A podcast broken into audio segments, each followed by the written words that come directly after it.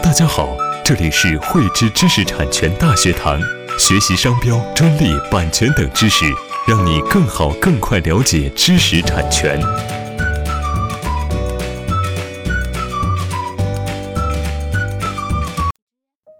随着采购市场的一个逐渐规范，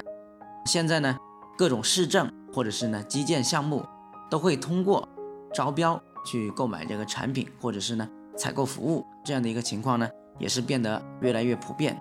俗话说，有人的地方就有江湖，有利益的地方呢就会有专利。在招标的过程当中啊，就不可避免的会涉及到一些产品或者是方法方面的一些技术，这样呢。也就难免会产生一些专利侵权的一些纠纷。在二零零三年的上半年呢，深圳宝安机场就对它的第二机场的这个第二期的一个幕墙的一个工程项目啊进行招标，北方国际公司呢就成功中标，成为这个项目的一个施工单位。这个项目呢也是如期完成。正当深圳宝安机场呢将幕墙工程啊投入使用之后呢，不久就收到了由法院转送过来的一纸诉状。称呢，他们的幕墙工程涉嫌侵犯他人的这个专利权，而这一个案件呢，它的原告正是工程的一个投标单位之一，叫做珠海精益的这么一家公司。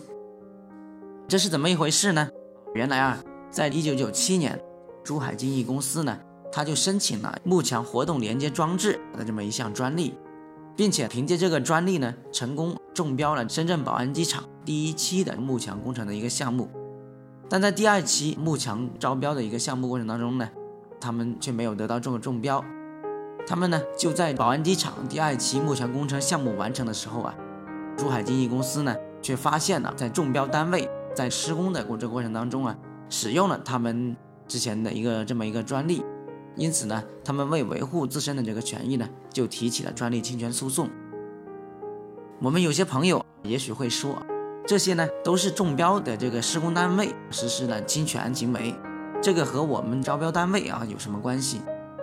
当然呢，施工单位在没有获得专利权人允许的这个情况下，以这个商业目的呢去实施相关的专利技术，必然是构成侵权的。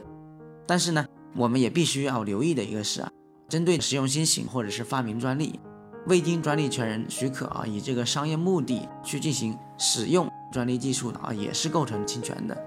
这也就是意味着呢，我们的一个招标单位，它也会面临相应的一个专利侵权的一个风险。因此啊，在这个招标的过程当中，我们的这个招标单位必须要注重专利侵权的一个风险，在招标的过程当中就要明确相关的一个专利侵权风险责任承担的一个问题，并且呢，要尽可能的将投标单位的一个专利能力去作为一项。招标的一个重要的一个参考指标去纳入审核，并做好呢相应的一个风险管理的一个预案工作，把好专利风险关，以避免呢和降低遭受突如其来的一个专利之灾给企业带来的一个损害。喜欢慧知课程内容的朋友，欢迎转发分享或在节目下方留言，还可以与我们老师进行互动哦。我们将每周定期更新课程。更多知识，请关注“慧知知识产权”微信公众号。我们下期再见。